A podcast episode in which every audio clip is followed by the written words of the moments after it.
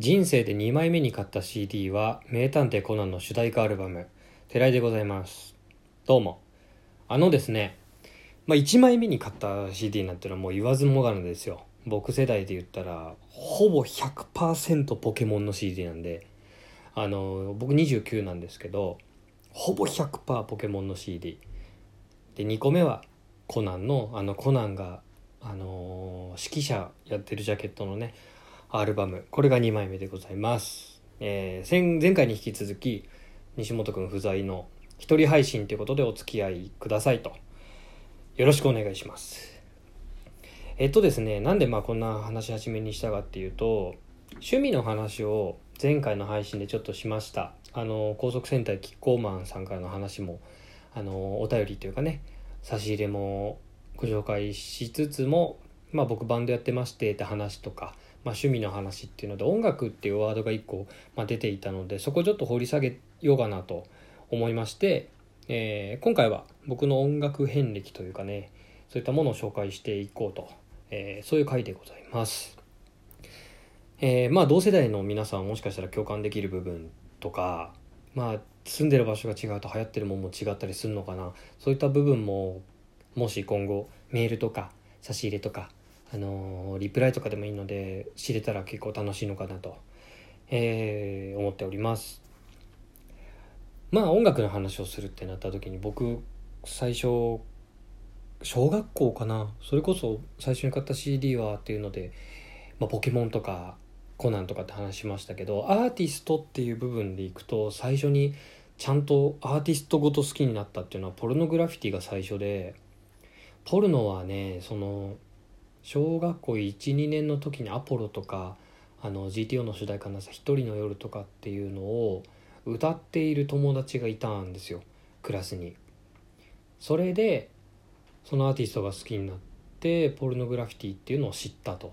いまだにねポルノはあのすごい好きで聴いてます。もう20年以上経つんですけど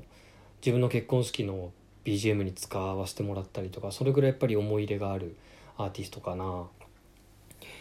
でポルノをずっと聴いていてまあそれ以降も好きなアーティストってまあちらほらはいたんですけど本当に毎回 CD 買ってっていうのはポルノが最初。そのまま小学校1年からえっ、とね6年生かな小6ぐらいになった時にあのキック・ザ・カンクルーね。キックはねこれはすごかった。あの6年生の時の教室であのラジカセっていうんですか CD コンポが一つだけあるんですよ。でその1台の CD コンポをね男男子はキックを流したい。でキックを流して地球ブルース337でぶち上がりたいと。ねそういう男の子。VS いやいや。モーニング娘。の「ミスタームーンライト」を流して踊りたい。このね男女の構想っていうのがねものすごい激しい時代で、えー、と2002年なのか。そのそうその戦争があってキックを流したい VS モームスっていうのでってぐらいやっぱクラスみんな聞いてたのかなキックは。まあ中学ぐらい中2の時に活動休止しちゃってそれまでやっぱ大流行りでしたよね。で、えーちなみにこのキックとモームス戦争を収束させたのがあの担任の力による SMAP の世界に一つだけの花これはねすごかったね咲い咲いたね一輪。確実にこう荒れた戦場にね花が咲いた瞬間。いまだに覚えてこれみんながそれを聞いて歌うようになったっていうのをねこれなんか音楽のパワーみたいなのを感じた年だったなと今ふと思い出しました。で、えー中学校入ってからかな。この、まあ、友達増えるわけですよ。いろんな小学校から一つの中学校に集まるってことが多かったので中学から友達になる子とかも多くって。でそんな中でま音楽の好きな友達同士とかと話していく中で、まあ、やっぱ流行ってたのがバンプ・オブ・チキンね。バンプもねこれモンスターバンドですよやっぱり。僕がね中学だから十何年前にからもうずっと活動してるわけですからでバンプにはまってからはそれこそ本当にそこまで知らない友達というか親しくない友人とも「えバンプ好きなんだ」っていうのですごい仲良くなったりとかもあったぐらいやっぱり一大ムーブメント起こしてたような気しますね。あとあれか中学校って言ったら絶対切り離せないのはあのオレンジレンジね。これは響くでしょみんな「ムジーク」ってアルバムみんな聴いてたんじゃないですかね。オレンジレンジもやっぱ化け物だったよな。いまだにこの前のね西本君の話もそうですけどカラオケ行ったらやっぱりオレンジレンジっていうのが我々のこう根底には根付いてるんだなってぐらい大流行りをしてた記憶があります。まあそんな中でいろんな人に影響を受けバンプを聞いたりオレンジレンジとかケツメイシとかいろんなのを聞いていてえーと、僕そこでねジャンヌ・ダルクっていうもうこの前解散しちゃってすごく悲しかったんですけどあのバンドがいて、まあ、ビジュアル系バンドにあ一応カテゴライズされるバンド。Acid Black Cherry っていうと聞いたことある方も多いかなと思うんですけど、まあ、ボーカルのヤスさん Janne Da Arc のボーカルのヤスさんのソロプロジェクトとしてあったのが Acid Black Cherry なんですけど、まあ、その Janne Da Arc ジャンヌをすごい聞いていてこれもクラスの友達からの影響だったかな。ヤンキーがいてクラスに。クラスのヤンキーってこうね当時 Zeebra とかあのハンニャとか聞いてた記憶あるんですけどなぜかそいつジャンヌ・ダルク聞いてて。あのなんかかっこいい曲じゃんって話になって CD 借りたりっていうのでハマったと。でジャンヌ・ダルクってまあ今さっき言ったビジュアル系バンドだったんですけどあのジャンヌが載ってる雑誌を買うぐらい僕好きになって。でいわゆる音楽雑誌っていうのを初めて買ってジャンヌ・ダルクが載っている他にもいろんなビジュアル系バンドがこう載ってたんですよ。そこからこうビジュアル系街道まっしぐらで当時で言うとあのガゼットとかムックメリーシドっていうねナイトメアアヤビエ人格ラジオ Plastic Tree みたいな聞く人が聞いたら世代わかると思うんですけどそういうのを中3から高校にかけていまあ、未だに聞いてますけどずっと聞いていてでこれがね多分私の音楽性の根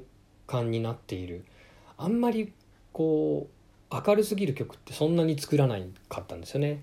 バンド始めた時も。やっぱビジュアル系聴いてる期間が長かったのでまあそういう影響あんのかなっていう。当時とか高校生とか見た目明らかにロキノン中だったんですけどマッシュにしてたりとか髪の伸ばしてたりしてたんですけどでも見た目はそんなだけどビジュアル系聞いてるってわけわかんない。学生時代だったかな。でビジュアル系街道を突っ走った先にあったのがボーカロイド。でボカロ曲も今でこそあのスーパーセルとかあとなんだ、まあ、米津玄師とかもそうですよね米津さんとかももともとはボーカロイドのねボカロ P としてあの有名な方でその「ハチ」っていう名義の曲とかもすごい聴いていたしカラオケで歌うようなぐらい好きだった時代もありましたね。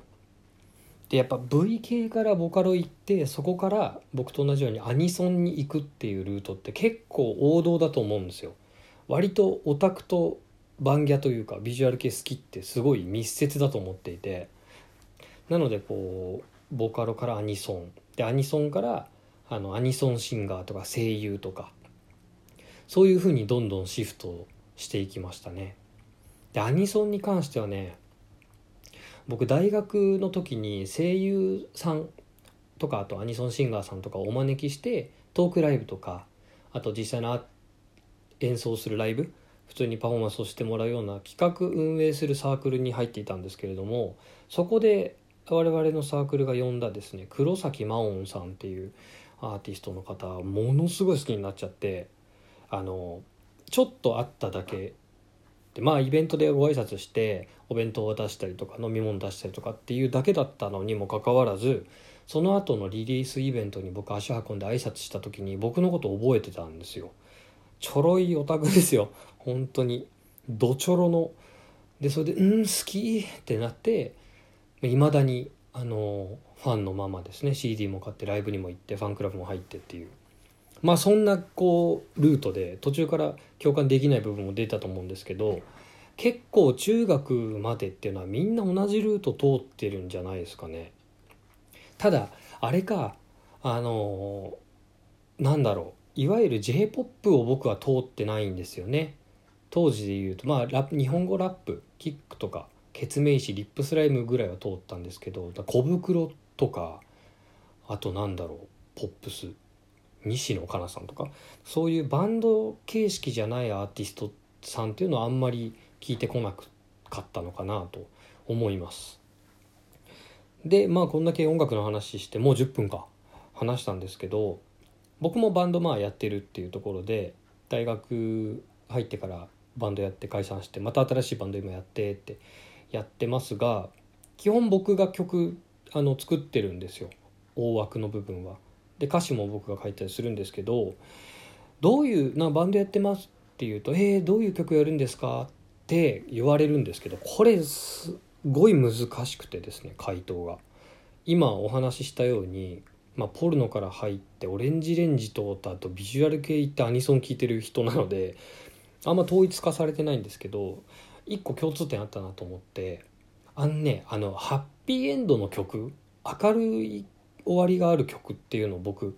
あんま作んないんだなって気づきましたでなんかラジオとかやって西本とゲラゲラ笑いながらやってるんですけど俺っていう人間はもしかしたら根っこの部分がものすごいものすごく暗い人間なのかもしれないね。てな感じで今日は終わりにします。ありがとうございました。